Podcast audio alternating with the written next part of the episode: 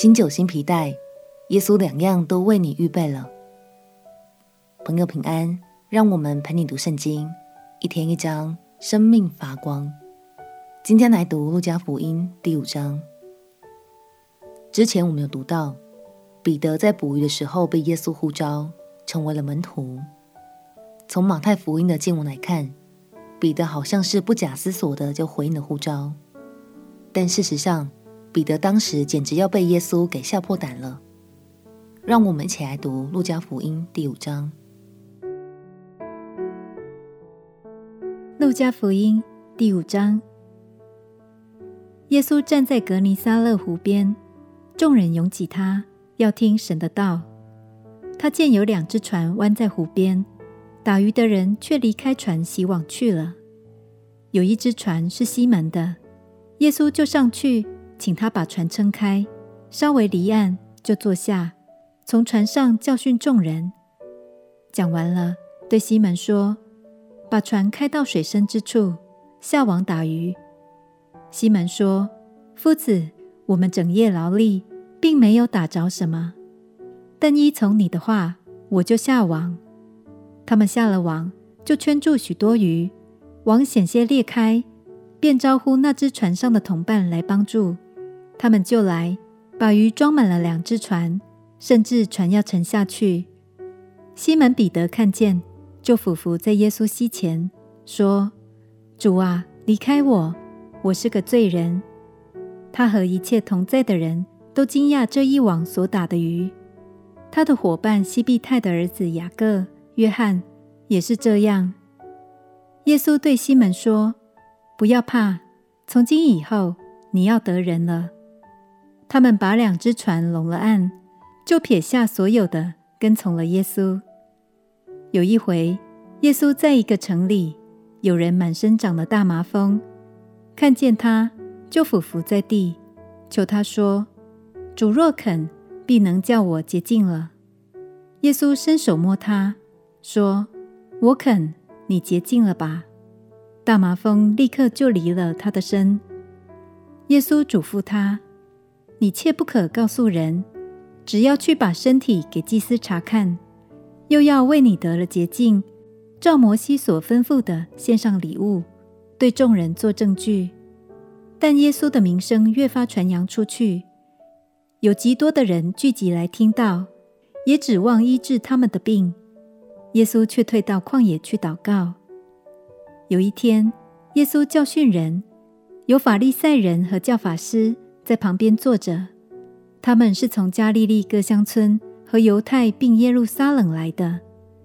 主的能力与耶稣同在，使他能医治病人。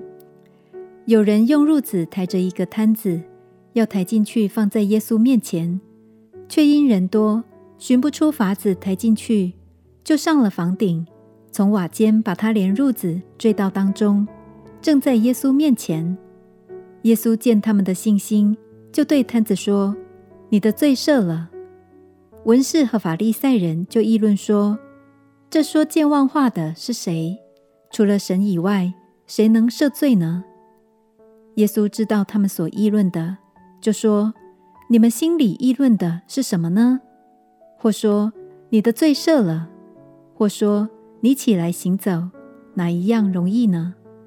但要叫你们知道。”人子在地上有赦罪的权柄，就对瘫子说：“我吩咐你起来，拿你的褥子回家去吧。”那人当众人面前立刻起来，拿着他所躺卧的褥子回家去，归荣耀与神。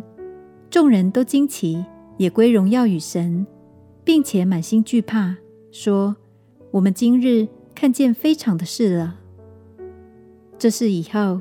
耶稣出去，看见一个税吏，名叫利未，坐在税关上，就对他说：“你跟从我来。”他就撇下所有的，起来跟从了耶稣。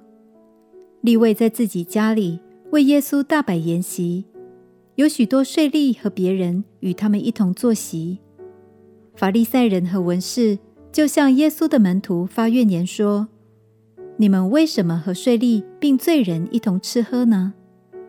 耶稣对他们说：“无病的人用不着医生，有病的人才用得着。我来本不是召义人悔改，乃是召罪人悔改。他们说，约翰的门徒屡次进食祈祷，法利赛人的门徒也是这样，唯独你的门徒又吃又喝。耶稣对他们说：“新郎和陪伴之人同在的时候，岂能叫陪伴之人进食呢？但日子将到，新郎要离开他们，那日他们就要进食了。”耶稣又设一个比喻，对他们说。没有人把新衣服撕下一块来补在旧衣服上，若是这样，就把新的撕破了，并且所撕下来的那块新的和旧的也不相称。也没有人把新酒装在旧皮袋里，若是这样，新酒必将皮袋裂开，酒便漏出来，皮带也就坏了。但新酒必须装在新皮带里。没有人喝了陈酒又想喝新的。他总说陈的好。以前犹太人习惯用羊皮袋来盛装饮料，但皮带旧了以后，就容易失去弹性和张力。如果用旧皮带装了刚酿好、发酵还很旺盛的新酒，那很快就会因为承受不住压力而破掉，两样都失去了。亲爱的朋友，旧皮带就好像是我们过往的经验与信念。还有生命中那些根深蒂固的旧习惯，而做奇妙新事的圣灵就是那新酒。让我们彼此鼓励，勇敢丢掉你的旧皮带，接受耶稣为你预备好的新生命与新的价值观，用这纸美好的新皮带，享受圣灵同在的生活吧。我们亲爱的祷告，亲爱的主耶稣，我要脱去旧我，换上你所赐的新生命。领受圣灵充满我的生活，祷告奉耶稣基督圣名祈求，阿门。祝福你的新皮带装满丰盛的清酒，陪你读圣经。我们明天见。耶稣爱你，我也爱你。